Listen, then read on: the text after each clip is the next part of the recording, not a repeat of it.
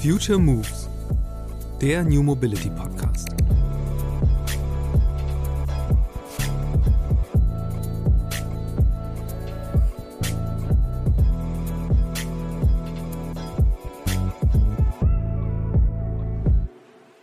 Dann hat der Bus eine Rampe.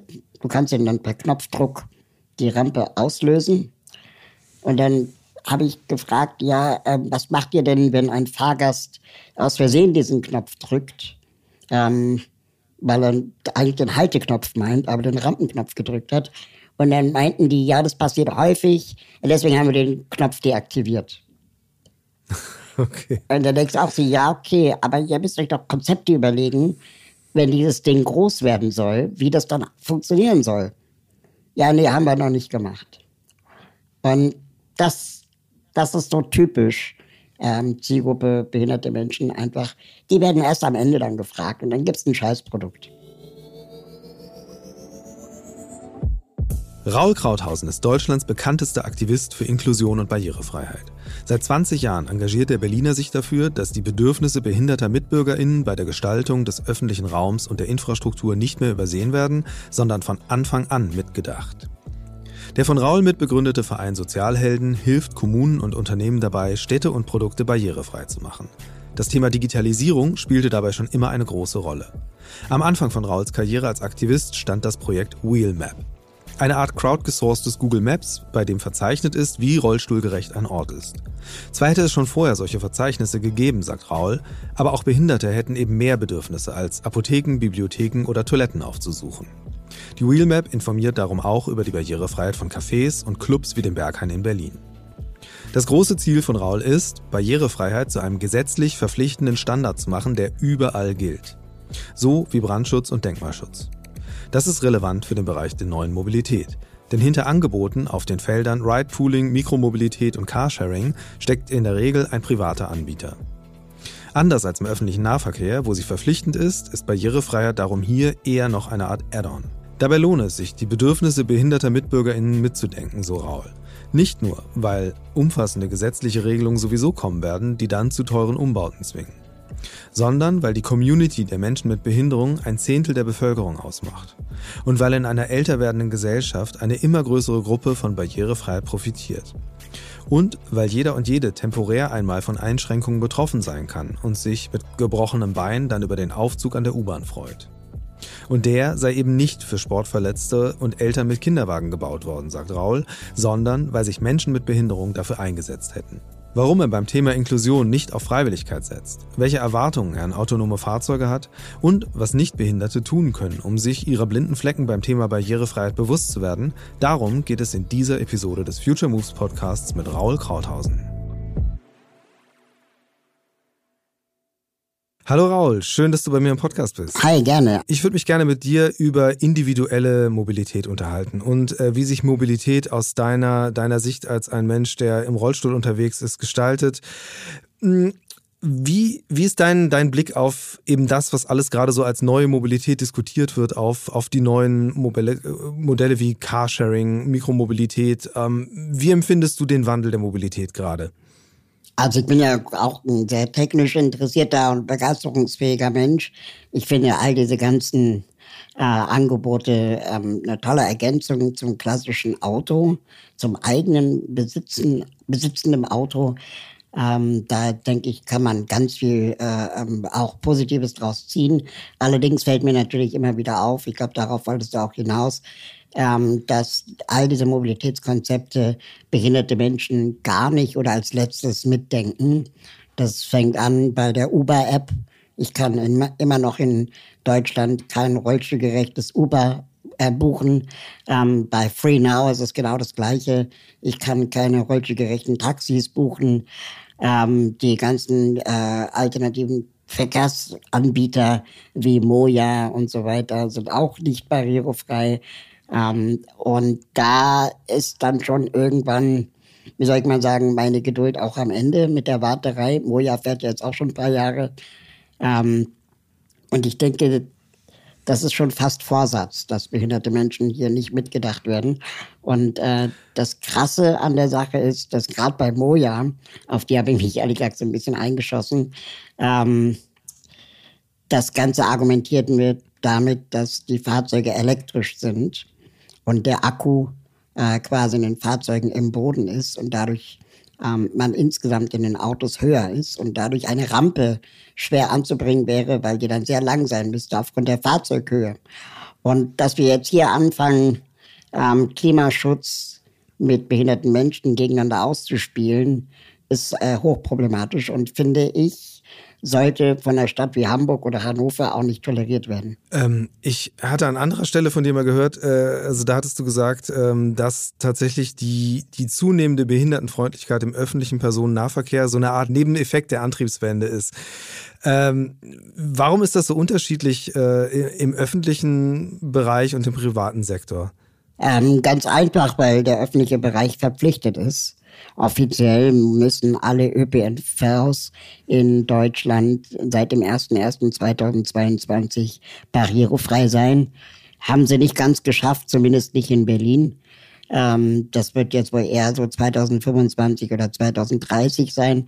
Aber dann ist es, sagen wir mal, jeder Bahnhof und jeder Bus und jede Straßenbahn so weit, dass äh, ich da mit dem Rollstuhl auch äh, fahren kann weil sie eben verpflichtet sind. So private Anbieter wie Moja sind nicht verpflichtet, noch nicht. Der Gesetzgeber scheint sich da auch ein bisschen schwer zu tun, die Privatwirtschaft zu verpflichten.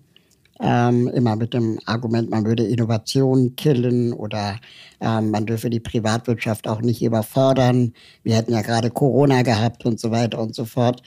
Dass das ähm, dann letztendlich immer die Leidtragenden die behinderten Menschen sind. Wenn du jetzt sagst, äh, am Ende ist Regulierung das, was äh, worauf es ankommt und äh, ich, ich höre aber schon durch, du hast schon eine gewisse Hoffnung, dass sich das mal ändern könnte, ähm, dass tatsächlich diese Verpflichtungen auch für ja, neue Mobilitätsformen, andere Anbieter ähm, ja, verbindlich vorgeschrieben werden? Der Hoffnung ist so passiv, ehrlich gesagt. Ich warte darauf, bis die äh, sich erbarmen, das zu tun. Nee, ich kämpfe dafür. Ähm, okay. Ich setze mich dafür ein. Notfalls verklage ich sie.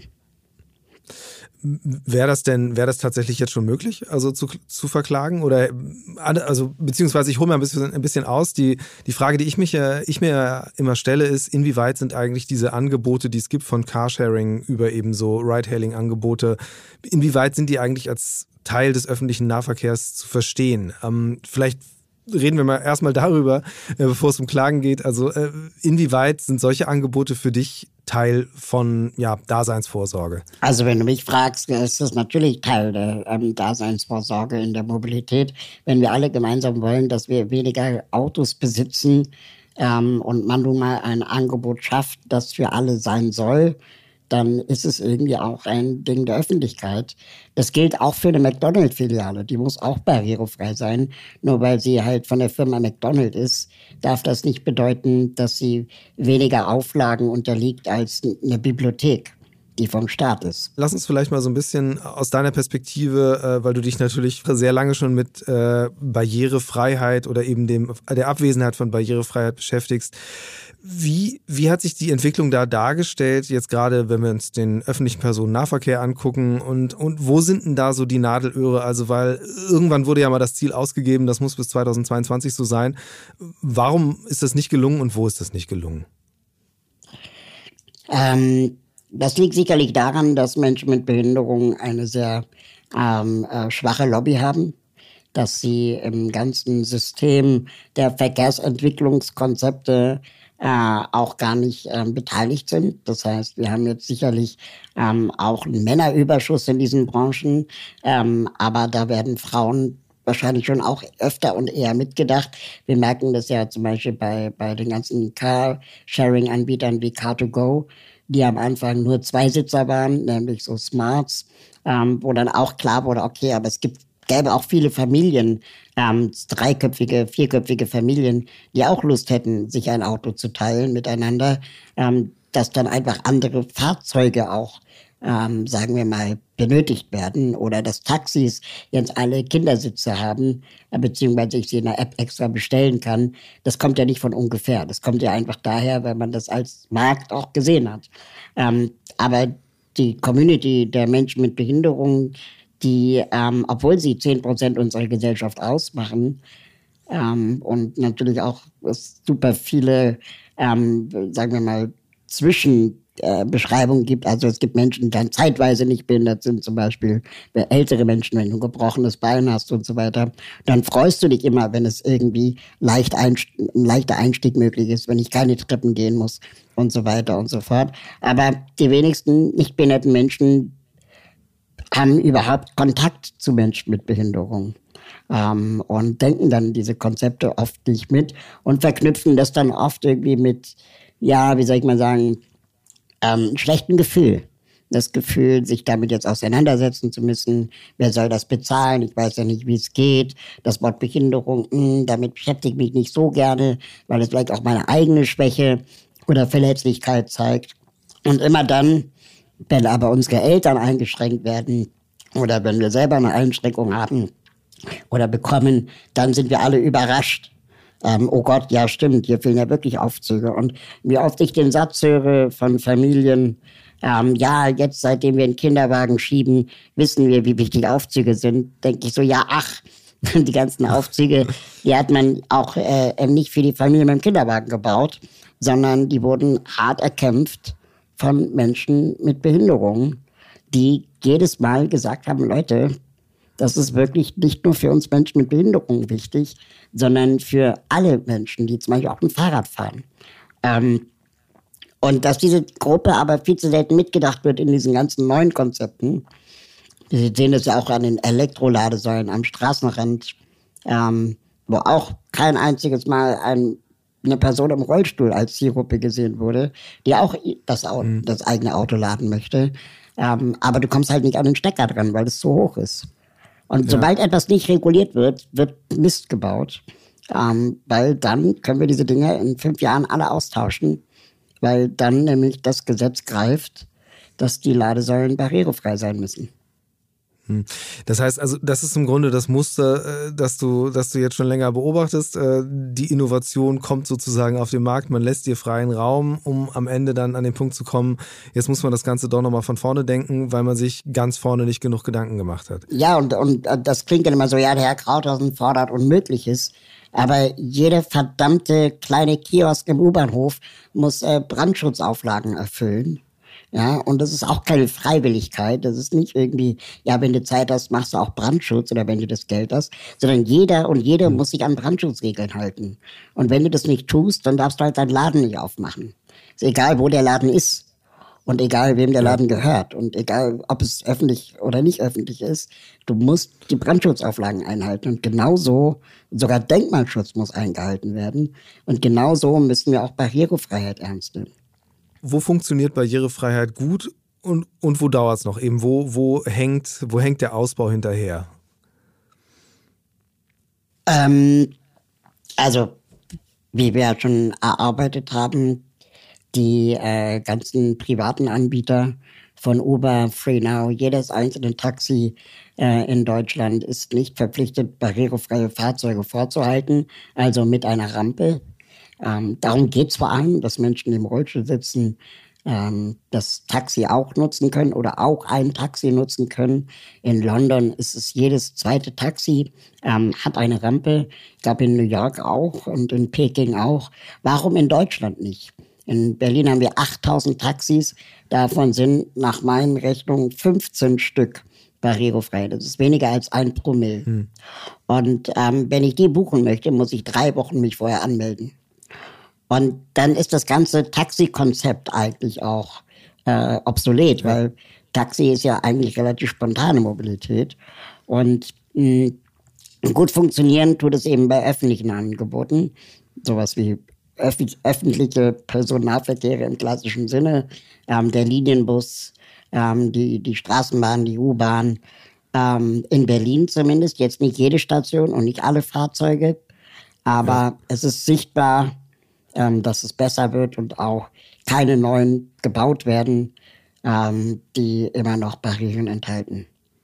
Ja, aber das war tatsächlich auch, worauf meine Frage so ein bisschen zielt. Also wo, wo, wo funktioniert es da noch nicht und woran liegt das? Ist das einfach, dass man es nicht schnell genug gebaut kriegt oder äh, dass, dass die Mittel nicht dafür da sind? Ähm, also ich glaube, dass man sich oft unterschätzt, äh, oder überschätzt äh, mit der Umsetzung. Also, dass man sagt, ja, bis 2022 haben wir ja noch Zeit.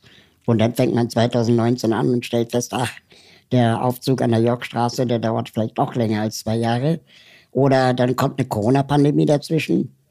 Ähm, und dann äh, fehlen plötzlich irgendwelche Teile.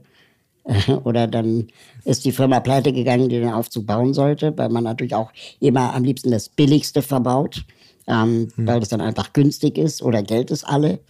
Mhm. Es gibt genug Gründe, warum sowas leider immer noch zu häufig passiert. Oder eben auch, weil es einfach vergessen wurde und dann im Nachhinein mühsam teuer nachgerüstet werden muss.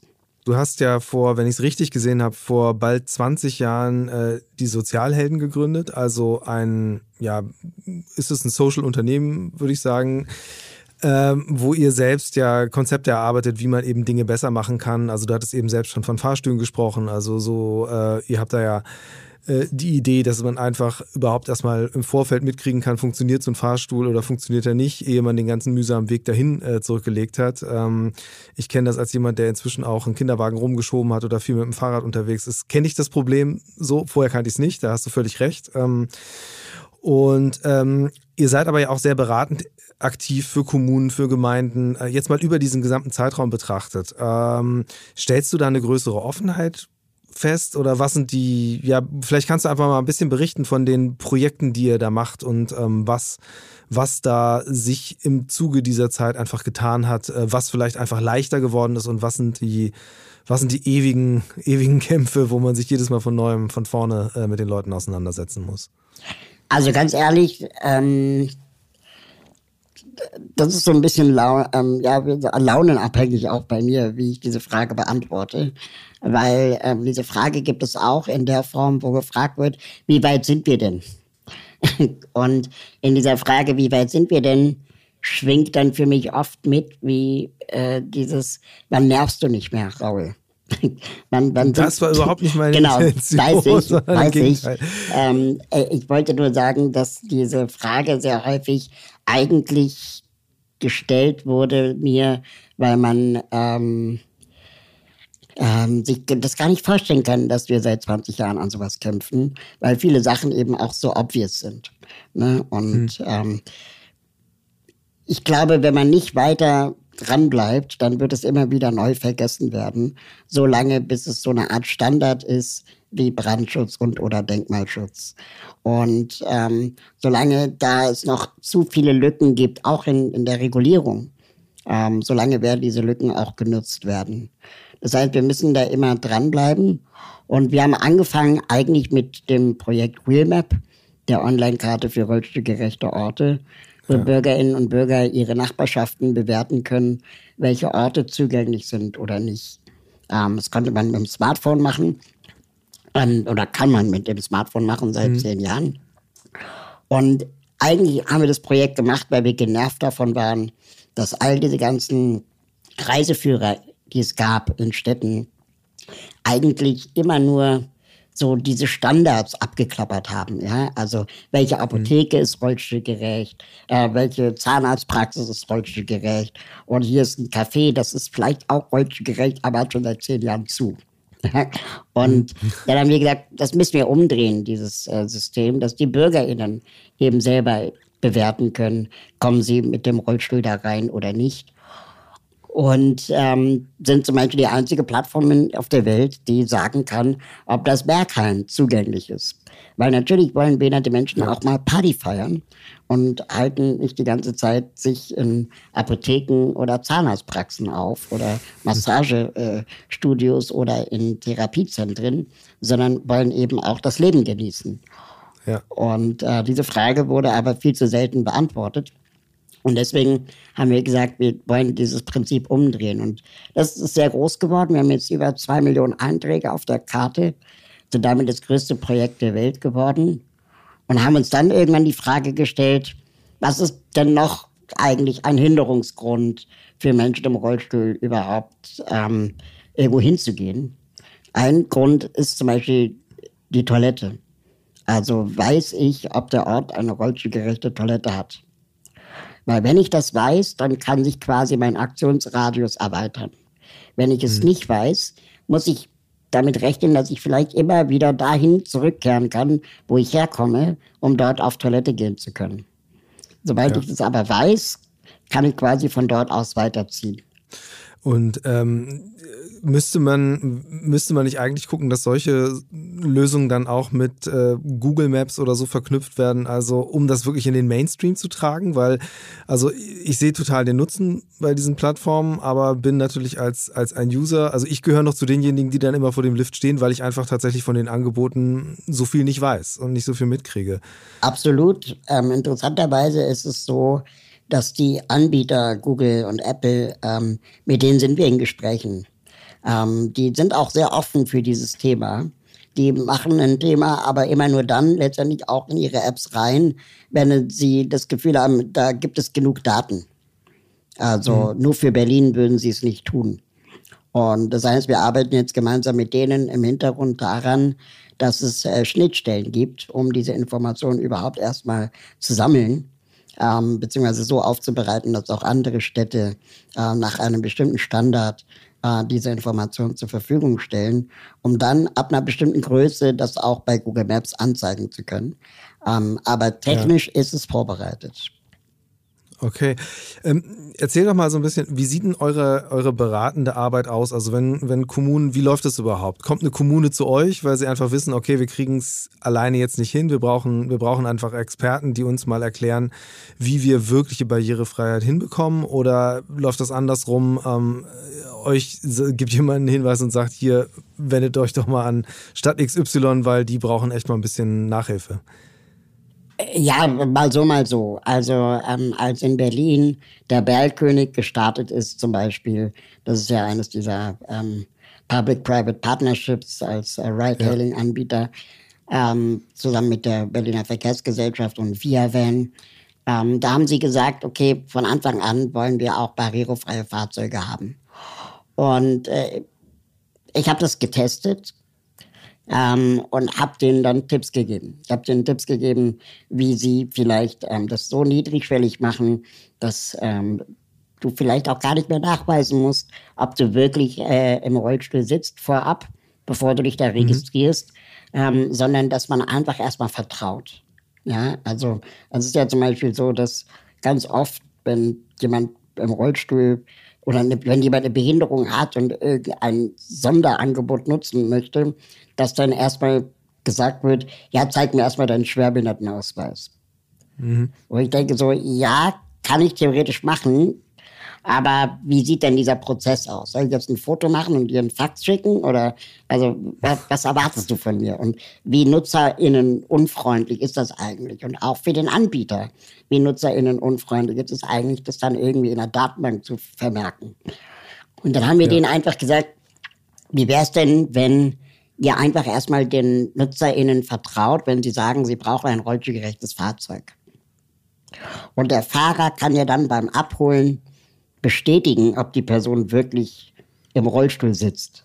Und dann habt ihr das einmal praktisch durch den Fahrer verifiziert, ohne dass der Gast das vielleicht merkt. Ähm, aber er muss sich nicht immer zwangsläufig outen. Ja. Und das sind so, so Dinge, die, glaube ich, oft über, ähm, ja, wie soll man sagen, größer gemacht werden, als sie nötig sind. Ja? Dass so Prozesse dann implementiert werden, dass du dann eben deinen Schwerbehindertenausweis erstmal einschicken musst, äh, was auch vier Tage dauert, bis es dann irgendwie registriert wurde. Mhm. Das war zum Beispiel eine Beratungstätigkeit oder es gibt ein anderes Angebot in Berlin, das nennt sich Berl Mobil. Das war der frühere Sonderfahrdienst. Ähm, ein Fahrdienst extra nur für Menschen mit Behinderung. Wird auch von der Firma ViaVan betrieben. Ähm, und wir haben denen halt von der Ausschreibung erzählt. Wir haben denen gesagt, das Land Berlin schreibt den Sonderfahrdienst neu aus. Ihr habt mit Bergkönig super Erfahrungen gemacht. Ähm, die, ihr habt die Apps, ihr habt teilweise die Fahrzeuge, ihr habt die Fahrer. Ähm, traut euch das nicht zu, das Angebot ähm, zu, bereitzustellen für die Stadt. Und ähm, dann haben sie sich das angeguckt und wir haben gleichzeitig versucht, die Ausschreibung ähm, auch dahingehend zu modernisieren, dass dann zum Beispiel gesagt wird, du kannst deine Fahrten nicht nur per Fax machen, also buchen, ja, sondern eben auch mit einer App.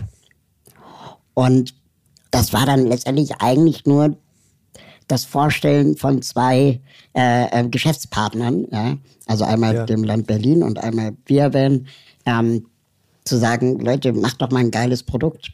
Und das Produkt, muss ich sagen, ist um den Faktor 1000 besser als das Produkt, das es vorher gab diese Einzelcases, die sind ja schon so mühsam zu schaffen, äh, wie du berichtest. Also weil man da ja wirklich mit sehr basalen ja, ich sag mal, Denklücken sich auseinandersetzen muss. Ähm, wie, wie schafft ihr das in die Breite zu bringen, dass es auch anderen wo, andernorts adaptiert wird? Ähm, ehrlich gesagt, ich weiß gar nicht, ob wir das schaffen. Und die Projekte, von denen ich gerade erzählt habe, die sind ja vor allem in Berlin. Ähm, mich würde es freuen, wenn andere Städte in Deutschland das auch machen würden. Und letztendlich machen wir nichts anderes, als uns Konzepte aus den USA oder Kanada abzugucken. Da gibt es sowas nämlich schon seit Jahren, wenn nicht gar Jahrzehnten. Und dann letztendlich dann auch zu sagen, Leute, das kann nicht sein, dass die USA, was barrierefreie Mobilität angeht, so viel besser sind als Deutschland, wo wir eigentlich uns dafür rühmen, dass wir ein so gut ausgebautes äh, öffentlichen Personennahverkehrssystem haben weltweit. Ja, also gerade so Großstädte wie Berlin. Aber es kann nicht, also es ist einfach wirklich schwer begreiflich, dass ich in Toronto äh, nachts um vier vier Rollstuhl-Uber buchen kann innerhalb von zehn Minuten. Ja. Ähm, aber äh, in Berlin mir schon tagsüber gesagt wird, ach so, vier Stück, ja nee, das hätten sie vorher sagen müssen. Das dauert zwei Wochen. Hm. Ähm, mit, ja, mit Blick nach Nordamerika, ähm, eben, du, du bist ja, du bist ja wahnsinnig gut vernetzt, du kennst Projekte, du siehst, was irgendwo entsteht, weil du siehst, wo Best Cases gerade kreiert werden. Ähm, jetzt, wenn wir mal eine positive Zukunft annehmen, dass möglichst viele dieser Ideen es auch äh, nach Europa schaffen, sagen wir mal zumindest erstmal nach Berlin schaffen, wie, wie sieht Mobilität für Menschen mit Behinderungen in zehn Jahren aus? Also ich hoffe, dass die Mobilität für Menschen mit Behinderung in zehn Jahren genauso gut ist, wie die Mobilität für Menschen ohne Behinderung in zehn Jahren sein wird. Das heißt, dass alles, was neu geschaffen wird, dann die Zielgruppe behinderte Menschen mitdenkt. Dass das in vielen Dingen passiert, ähm, ist auch klar. Ne? Also wir sehen jetzt zum Beispiel, dass zum ersten Mal ähm, gehörlose Menschen Taxis buchen können weil die. App einfach die Telefonzentrale ersetzt. Ja, also das ist, äh, früher musste ich ja telefonieren, um ein Taxi zu buchen. Und auf einmal muss ich nicht mehr telefonieren, um ein Taxi zu buchen. Ja, das heißt, gehörlose Menschen können es jetzt auch easy machen.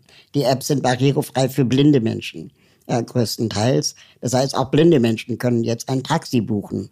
Ähm, die Zielgruppe, die dann eben als letztes ansteht, sind Menschen im Rollstuhl. Und da sehen wir ja auch, dass es immer mehr Fahrzeuge gibt, von den London-Taxis bis hin zum Caddy mit Rampe und so weiter und so fort, dass man theoretisch das alles machen könnte, wenn ja. ähm, das letztendlich auch gemacht wird. Es gibt auch Gelder vom Land Berlin, die den Umbau finanzieren und so weiter.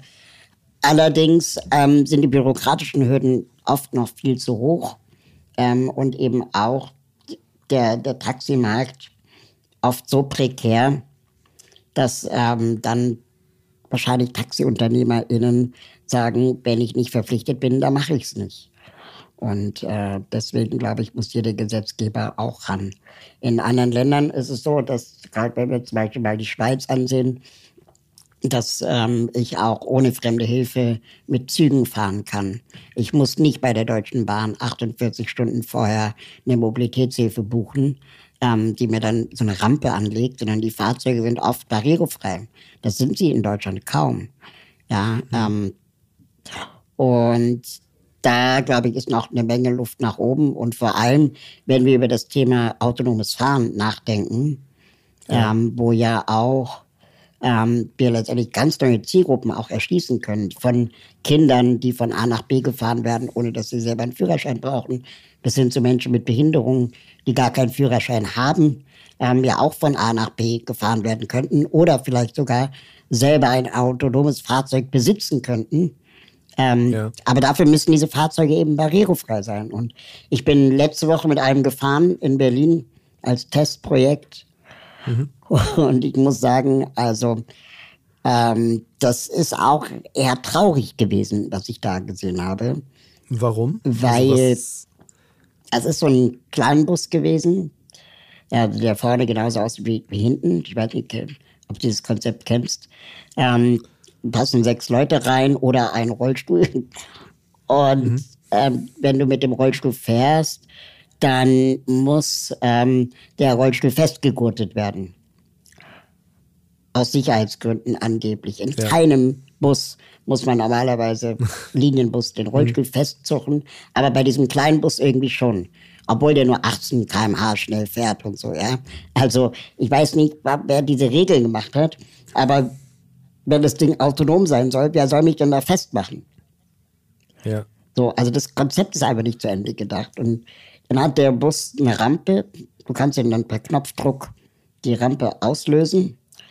Und dann habe ich gefragt, ja, äh, was macht ihr denn, wenn ein Fahrgast aus Versehen diesen Knopf drückt? Ähm, weil er eigentlich den Halteknopf meint, aber den Rampenknopf gedrückt hat. Und dann meinten die, ja, das passiert häufig. Und deswegen haben wir den Knopf deaktiviert. Okay. Und dann denkst du auch so, ja, okay, aber ihr müsst euch doch Konzepte überlegen, wenn dieses Ding groß werden soll, wie das dann funktionieren soll. Ja, nee, haben wir noch nicht gemacht. Und das, das ist so typisch.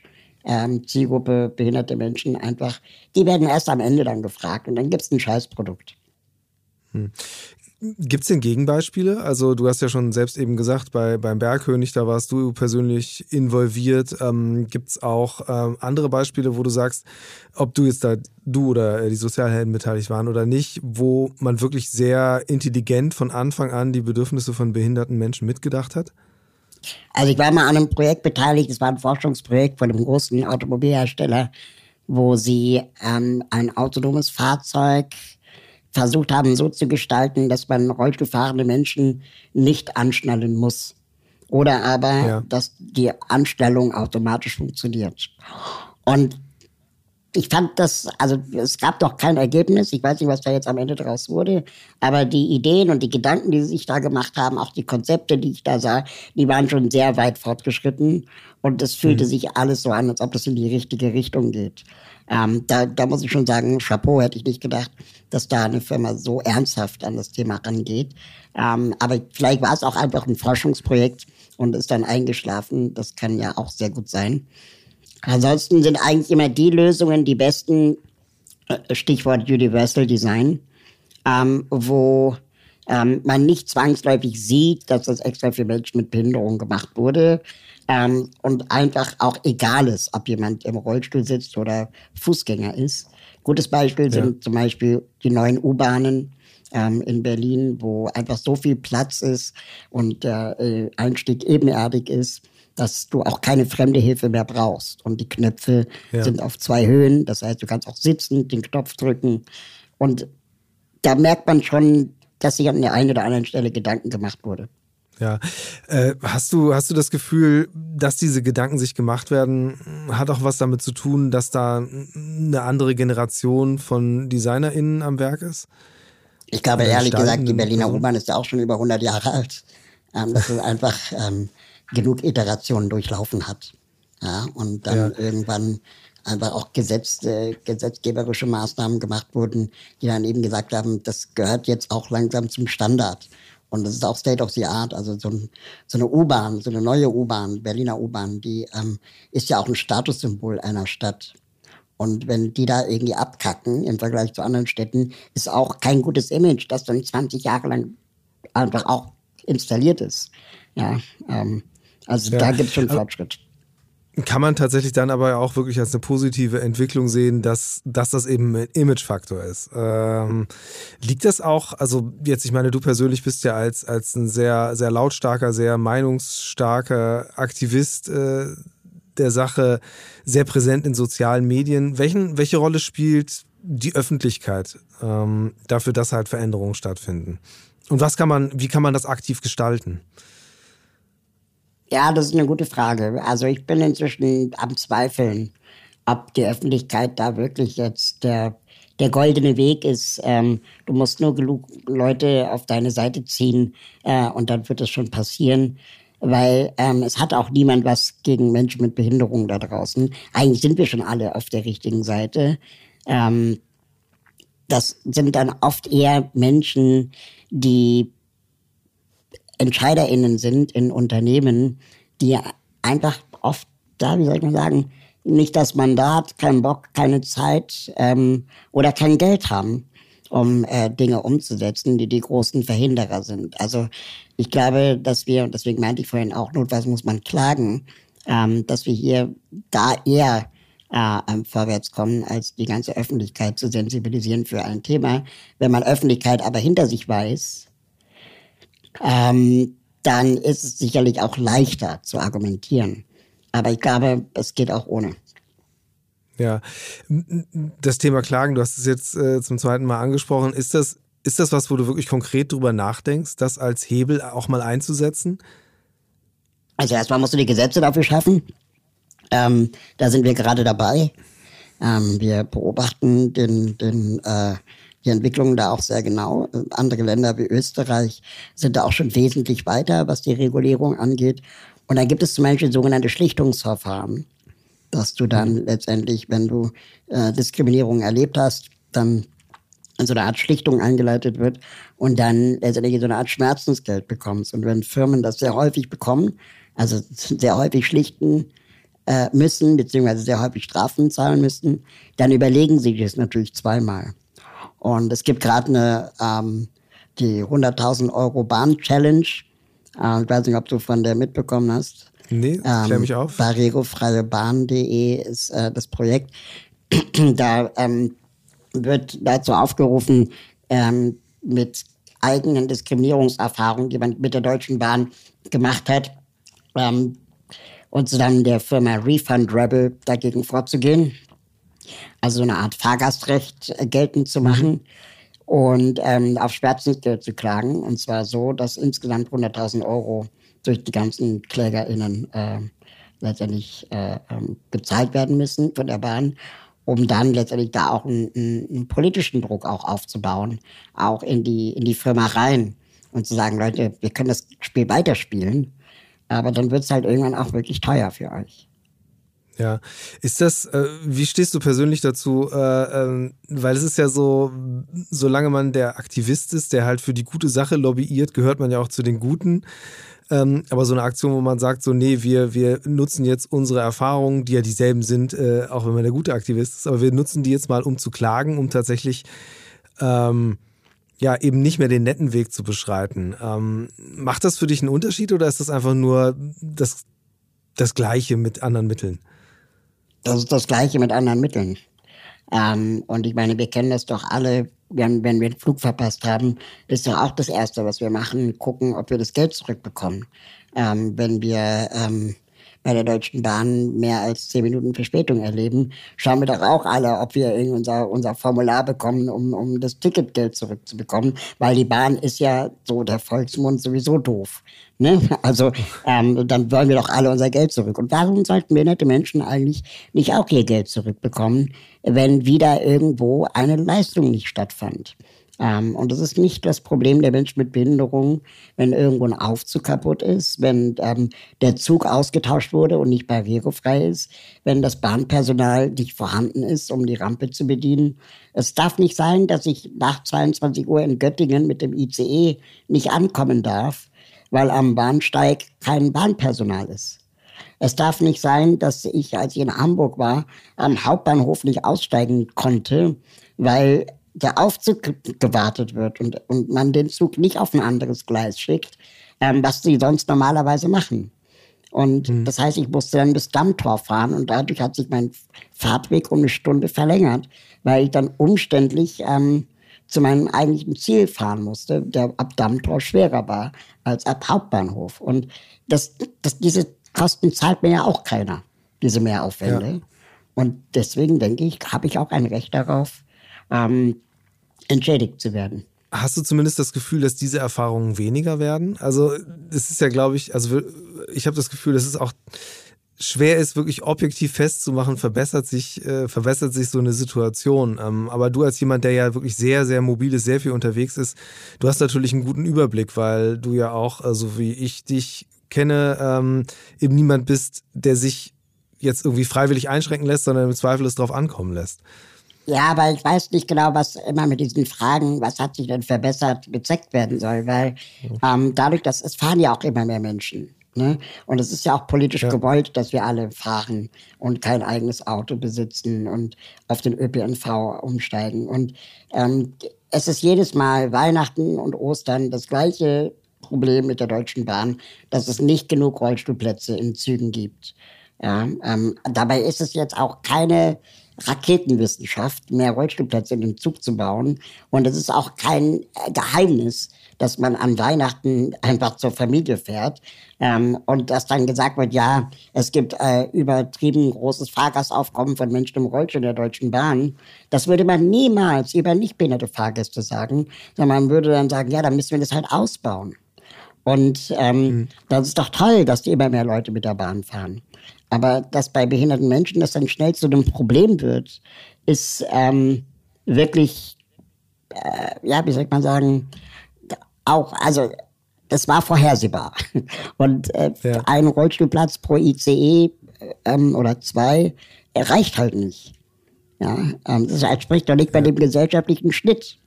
Und es ist letztendlich wie mit jeder anderen Diskriminierung auch, je tiefer wir uns mit dem Thema beschäftigen, desto mehr fällt uns auf. Und ja. ähm, es geht nicht darum, die Dinge von Anfang an 100% zu lösen, sondern es geht darum, dass es immer eigentlich nur eine Richtung geben sollte, nämlich immer hin zur Verbesserung. Und das sehe ich schon. Also ich sehe schon, dass Bahnpersonal sensibilisierter ist hm. als vor 20 Jahren. Ich kann mich noch erinnern, da habe ich früher im Gepäckabteil eines ICs sitzen müssen, zusammen mit der Deutschen Post. Mhm. Äh, ähm, äh, Paketen, weil nur da Rollstühle mitgenommen werden konnten. Die hatten keine Heizung, keinen Sitzplatz, keinen Tisch. Ja, äh, war also Fahrradabteil. Das hat sich schon ja. gebessert, gar keine Frage. Aber ich kann mit meiner Bahncard 100, die ich besitze, nicht so spontan mit der Bahn reisen wie du. Ja. Ähm, du hast jetzt selbst schon mit Ostern, Weihnachten so große Verkehrsspitzen benannt und das natürlich die Konsequenzen für die Leute, die dann auf besondere Sitz- oder äh, besondere Räume angewiesen sind, äh, da direkt als erstes greifen. Wie blickst du auf die Debatte um das 9-Euro-Ticket? Ähm, ist das was, siehst du das positiv, weil es einfach den Nahverkehr in den Blick rücken wird oder macht dir das eher Sorge, äh, dass die Lage jeden Tag eskaliert in der U-Bahn, in der Nein, ich sehe das durchaus positiv. Wir sollen alle möglichst viel damit fahren, damit die Dinger möglichst viel besser werden. Ähm, so, weil volle Züge will niemand. Ähm, da wird dann schon auch wahrscheinlich der Markt für die nicht behinderten Menschen das vielleicht sogar regeln, dass dann die Angebote auch besser werden. Ähm, wir dürfen nur eben Menschen mit Behinderungen dabei nicht vergessen. Was wären für dich so die, die wichtigsten Punkte, die jeder mal überlegen sollte, der sich mit Mobilität beschäftigt, äh, mit, der, mit dem Ausbau von Mobilität. Ähm, was sind so die, die typischen blinden Flecken, die du immer wieder feststellst, jetzt bei Menschen wie mir, ähm, wenn sie über Mobilität nachdenken? Stell dir immer die Frage, wie würde eine vierköpfige Familie dieses Fahrzeug nutzen? Ähm, stell dir immer wieder die Frage, entwickelst du das Produkt nur, weil du das selber magst? Oder ähm, hast du wirklich auch die Zielgruppe ähm, Alleinerziehende im Sinn, ältere Menschen im Sinn? Hast du die Zielgruppe mobilitätseingeschränkte Menschen im Sinn? Und nicht aus, äh, aus Samaritertum heraus, ähm, sondern weil du auch jederzeit äh, eine Behinderung haben kannst. Du kannst auch jederzeit einen Kinderwagen schieben müssen oder auf einen Rollator oder Rollstuhl angewiesen sein. Ähm, es wäre doch doof, wenn dann all das, woran du gearbeitet hast, äh, plötzlich nicht mehr funktioniert. Und, kleiner Hinweis, es gibt keine Barrierefreiheit, die nicht behinderten Menschen je geschadet hat. Das heißt, wenn du von Anfang an diese Zielgruppen, äh, sogenannte extreme Zielgruppen mitdenkst, ähm, dann ist es später günstiger in der Umsetzung. Ähm, und du musst dir dann wahrscheinlich nicht in fünf Jahren was überlegen, weil dann der Gesetzgeber dich dazu verpflichtet hat. Und vor allem wird es ein komfortables Reisen für alle sein. Weil es gibt Studien zum Beispiel, die besagen, jede Stufe bedeutet 10% weniger Kunden. Ich würde gern äh, jetzt gegen Ende des Podcasts zu einer Rubrik kommen. Und zwar heißt die äh, Mix der Woche. Und da geht es darum, dass ich mit meinen GästInnen darüber spreche, wie sie selbst sich im Alltag fortbewegen. Jetzt klang natürlich schon einiges durch, ähm, aber vielleicht kannst du mal so ein bisschen konkreter fassen, was sind deine Wege, wie bewegst du dich, ja, wie bewegst du dich fort? Und äh, ich glaube zum Beispiel, du hast kein eigenes Auto, sondern bist ausschließlich mit öffentlichen unterwegs, oder? Genau, ich habe kein Auto, ich habe keinen Führerschein, auch aus Überzeugung, nicht nur, weil ich eine Behinderung habe, sondern auch, weil ich ähm, denke, dass der ÖPNV in Berlin gut genug ist äh, und ich keinen Bock auf Parkplatzsuche hätte und äh, das Auto mir wahrscheinlich auch teurer wäre, als mit dem ÖPNV zu fahren. Ähm, ich fahre sehr viel mit meinem elektrischen Rollstuhl ähm, einfach so, also ohne einen ÖPNV zu nutzen teilweise zwei, drei U-Bahn-Stationen kann ich so zurücklegen, einfach weil der Rollstuhl relativ schnell ist. Wenn es mehr als zwei, drei Stationen sind, dann nehme ich die U-Bahn. Ähm, und bevorzuge aber oft auch den Bus, weil da natürlich ein Aufzug nicht kaputt sein kann. Ähm, und weil es in den Bussen eher Handyempfang gibt als in der U-Bahn. Wobei ich jetzt gesehen habe, dass in der U8 äh, 5G ausgebaut wurde und äh, ich jetzt mhm. auch in der U-Bahn äh, Mails checken kann oder arbeiten kann. Und das hat mich sehr positiv überrascht. Und äh, wie ist das im Fernverkehr? Fernverkehr, da fahre ich äh, eigentlich nur Fernzüge. Ähm, also Regionalexpresse versuche ich zu vermeiden, weil die oft zu voll sind, ähm, weil oft äh, einfach das Bahnpersonal nicht da ist äh, das ich brauche, um ähm, mir reinzuhelfen mit der Rampe, äh, beziehungsweise ich es oft nicht finde.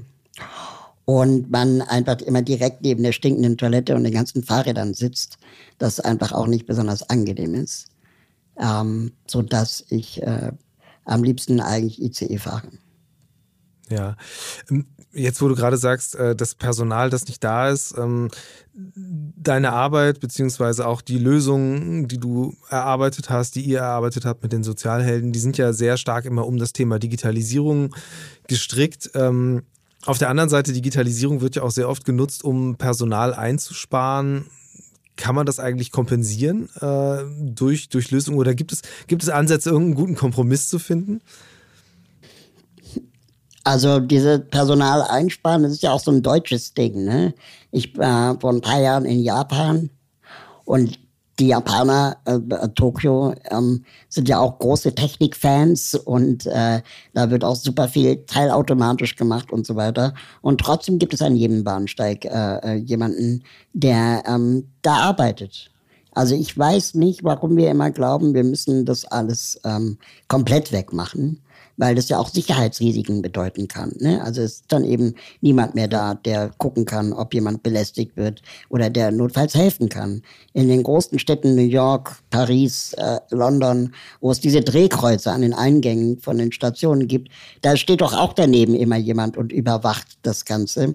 Ähm, ich sehe in Berlin kaum noch Personal. Ähm, und es macht mir ein bisschen Sorgen, dass das vielleicht am Ende zu einer größeren, ähm, also zu größeren Problemen führen wird, wenn Menschen mit Behinderung dann äh, mit einem Verkehrsmittel Probleme haben. Das heißt, also das ist letztlich, wäre jetzt als blinder Fleck noch zu ergänzen, dass man einfach äh, äh auch das Ganze nicht zu anonym gestalten sollte. Ja, und das nicht nur für die Menschen mit Behinderung, sondern für, für alle Menschen. Also ich glaube, man fühlt sich insgesamt wohler, wenn man das Gefühl hat, da ist ein Ansprechpartner und nicht eine Infosäule, wo ich drücken kann und dann auch nicht sicher bin, ob da jemand rangeht. Weil was passiert denn, wenn ich belästigt werde und sage, ja, ich werde gerade belästigt an dieser Säule? Dann wird gesagt, hm. ja, warten Sie, da kommt gleich jemand. Und dann ist eine Viertelstunde vergangen. Und entweder sind die Kriminellen äh, schon über alle Berge oder aber sie haben mich bis dahin totgetreten. Also ich weiß nicht genau, was der Sinn der Sache dann davon sein soll. Ja. Auf jeden Fall ein Punkt, der, glaube ich, auch in dem ganzen Diskurs um Veränderung von Mobilität, von ja, Modernisierung auch wenig mitbedacht wird und ja wahrscheinlich je stärker autonome Fahrzeuge ähm, Teil dieser ganzen Mobilität werden, auch nochmal auf eine andere Art und Weise relevanter wird. Ich habe manchmal das Gefühl, dass diese ganzen Konzepte, die da gemacht werden, ähm, im Sinne von Automatisierung und Digitalisierung, eigentlich ähm, immer davon ausgehen, dass der einzige Störfaktor der Mensch ist. Und ähm, war vor ein paar Wochen am Flughafen, ja, Frankfurter Flughafen, und ja. überall kommen diese vollautomatischen Ansagen und diese Bildschirme sind alle vollautomatisch und es gibt den Skytrain, der vollautomatisch wird. Und der einzige Störfaktor ist doch nur noch der Mensch. Und dann bist du an diesem Flughafen und das Einzige, was du noch machen darfst, ist shoppen shoppen und warten. Und am besten würden Flughäfen funktionieren ohne Menschen. Aber dann bräuchte man auch keine Flughäfen auf jeden mehr. Fall. Ja, dann bräuchte man auch keine Flughäfen mehr. Das heißt, wir, wir kreieren eigentlich so permanent immer mehr Unorte, anstatt auch zu überlegen, wie kann man auch Orte der Kultur kreieren, ähm, die vielleicht auch viel mehr Freude machen.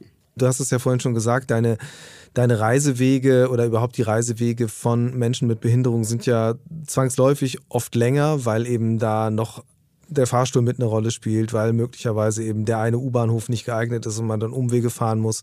Schärft das auch den Blick für ja, die Gestaltung von Aufenthaltsqualität? Ja, und es schärft auch meinen Blick für die Gestaltung von Aufenthaltsqualität für Nichtbehinderte. Ähm, also so oft wie ich am Berliner Hauptbahnhof stehe und mit dem Bahnpersonal warte, bis der Zug einfährt, dann stehe ich daneben. Ne? Und ich kenne ja den Prozess ja. und so weiter.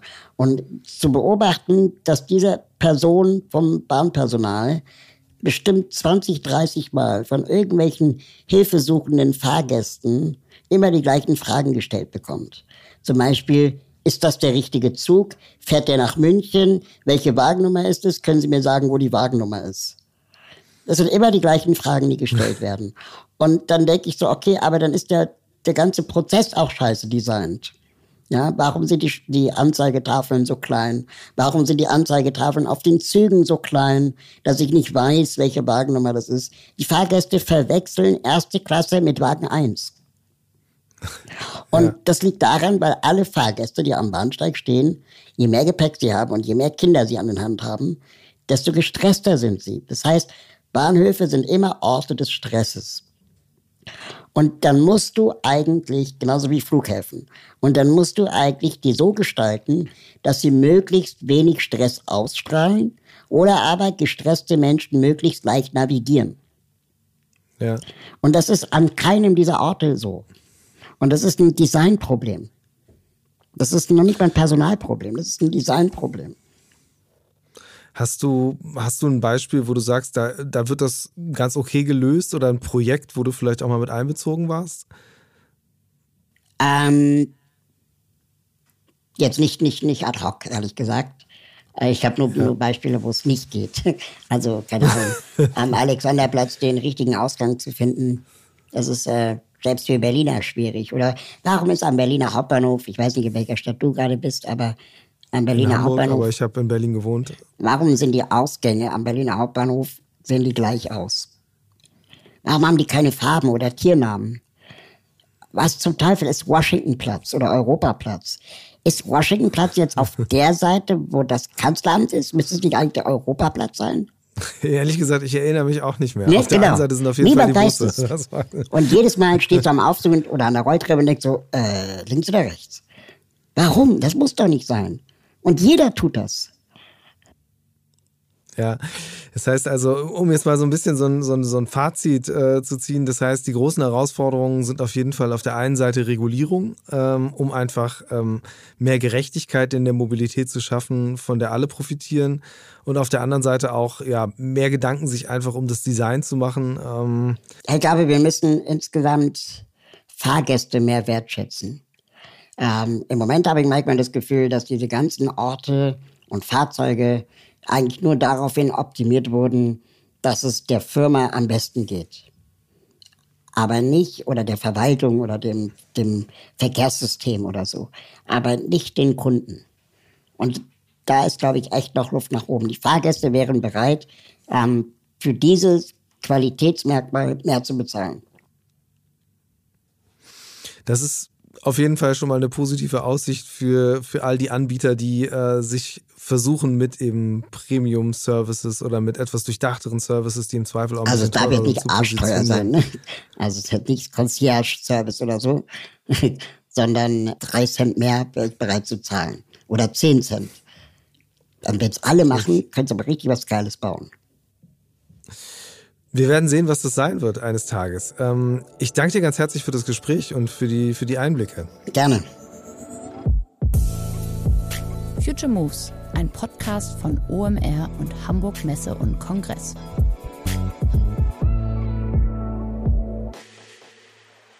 Dieser Podcast wird produziert von Podstars bei OMR.